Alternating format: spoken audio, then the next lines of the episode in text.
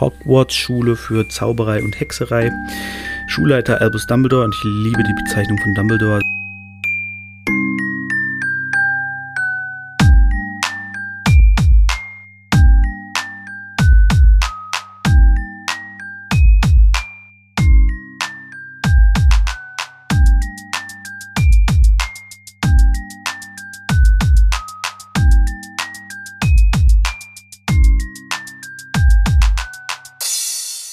Schönen guten Tag, meine Damen und Herren. Herzlich willkommen zu Potters philosophischem Podcast-Programm. Mein Name ist David, ihr kennt mich auch als Bangering Dave und wir befinden uns in Kapitel 4 von Harry Potter und der Stein der Weisen. Das Kapitel heißt Der Hüter der Schlüssel.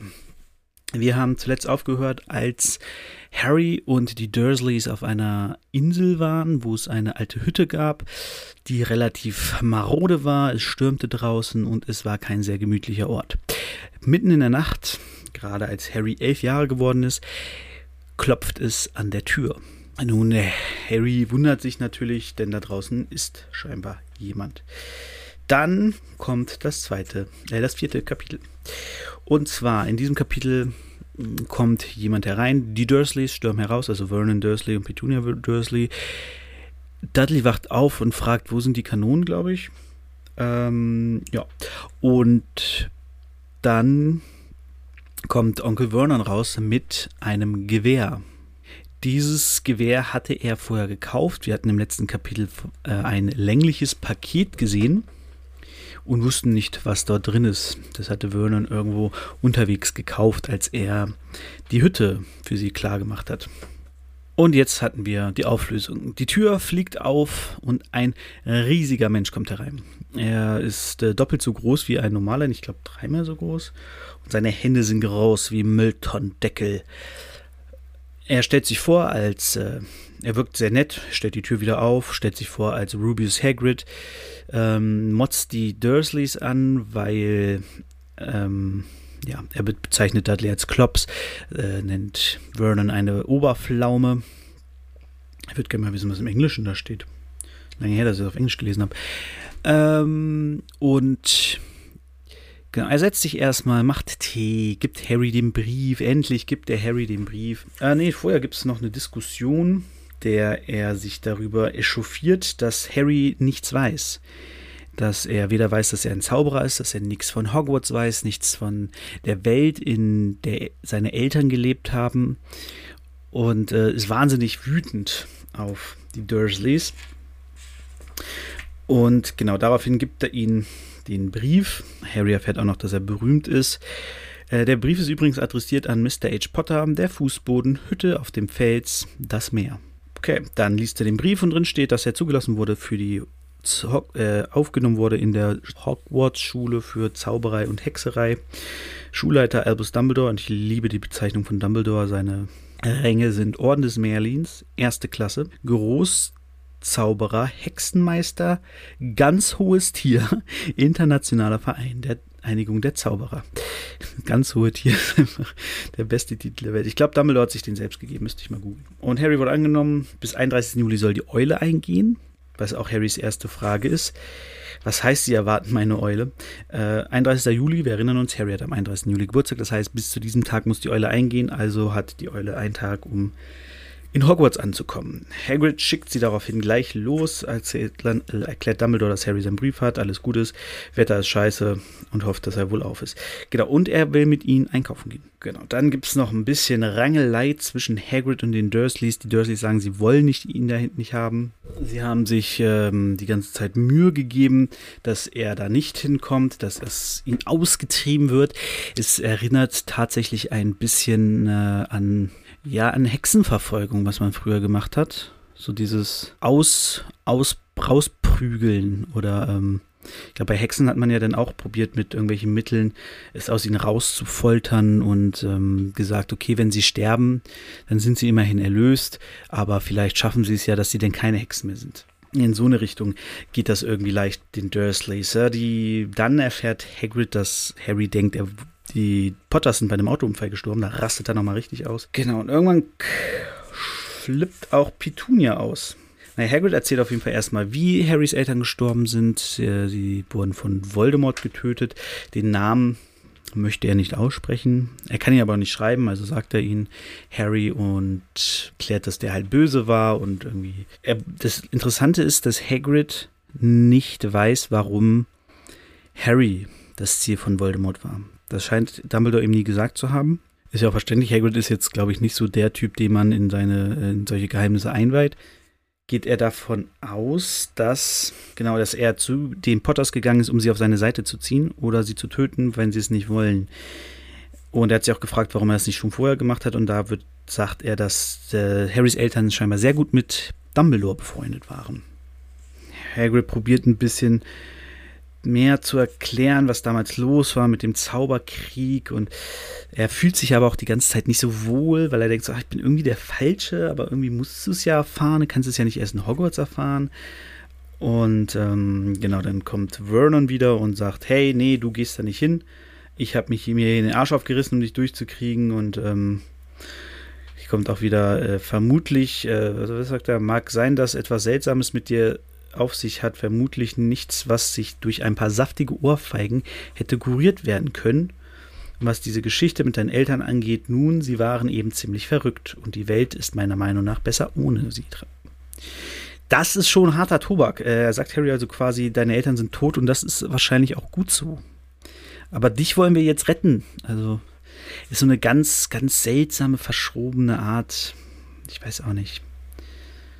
Äh, Harry ist auf jeden Fall sauer, dass sie es wussten und ihm nie was gesagt haben. Harry möchte noch wissen, wo Voldemort hin ist.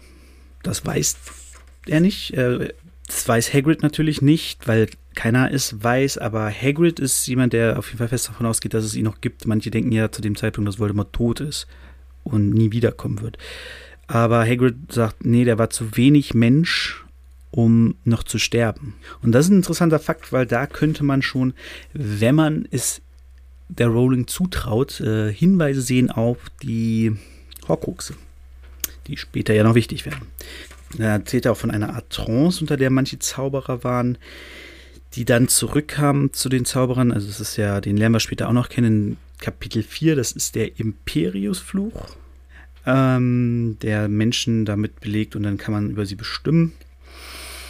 Ganz genau erklärt, wie das funktioniert wurde, aber auch nicht. Ne? Harry macht den im letzten Band, glaube ich, aber äh, es war schon, schon ein bisschen weird, wie das so auf Dauer funktionieren soll. Naja, und dann geht, sagt Harry, hey, äh, das kann eigentlich nicht sein, ich bin nur Harry, ich kann nichts Besonderes. Und dann sagt Hagrid, hast du noch nie was gemacht, was irgendwie seltsam war, was du dir nicht erklären konntest.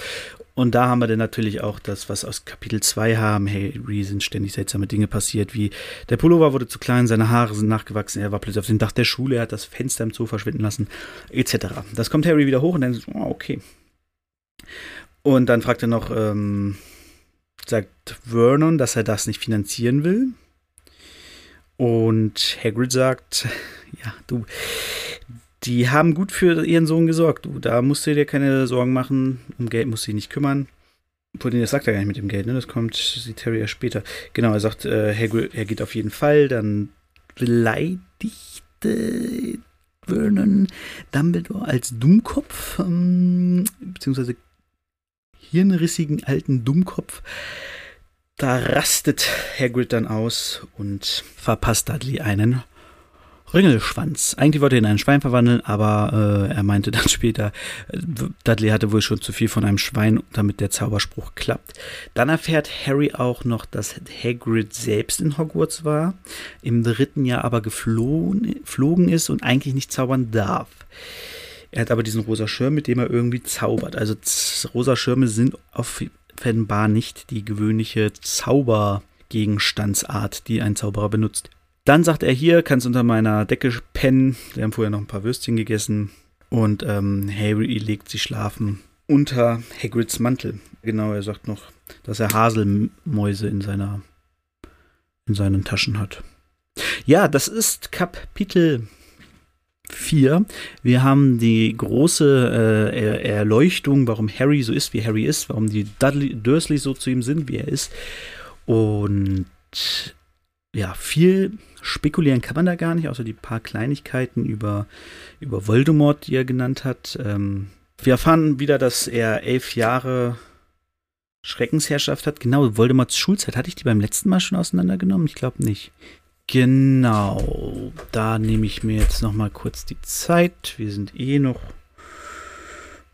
weit vor der Zeit.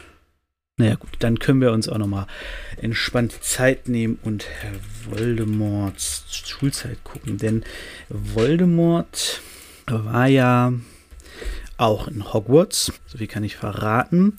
Und er war elf Jahre lang aktiv.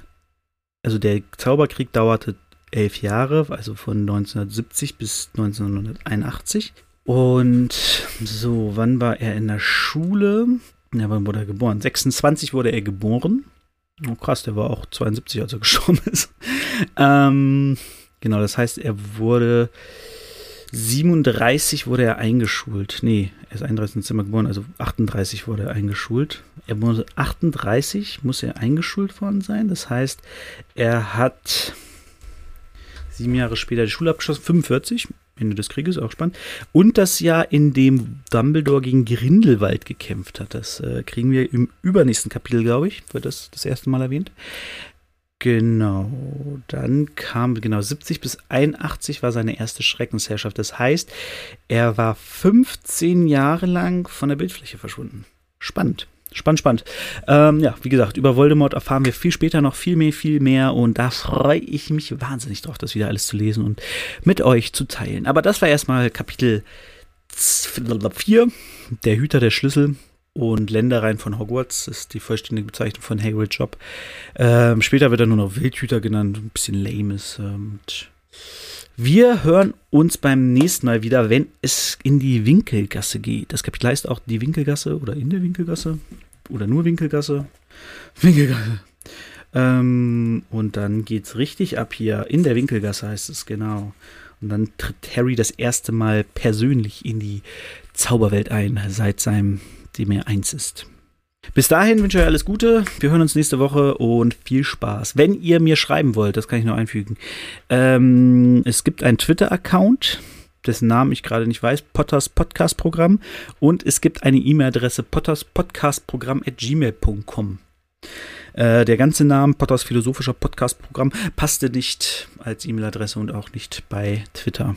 Aber da könnt ihr mich kontaktieren. Äh, ich nehme das hier alles schon weit im Voraus auf. Ähm, das heißt, wenn ihr das hört, ist das schon alles ab aufgenommen. Das heißt, ich kann erst später darauf eingehen. Ich werde aber eine Sondersendungen machen, wenn es sich lohnt und auf Mails und so antworten, nachdem alles ausgestrahlt wurde. Genau. Ich freue mich, äh, dass ich das hier mache. Mir macht es wahnsinnig viel Spaß, auch einfach mal die Bücher wieder zu lesen und darüber ein bisschen zu sinnieren. Und das für sich zu machen oder ins Internet zu schreiben, ist auch immer langweilig. Ich quatsch lieber und haus in die Welt hinaus. In dem Sinne wünsche ich euch einen wunderschönen Tag, wunderschöne Woche. Bis zum nächsten Mal. Ciao.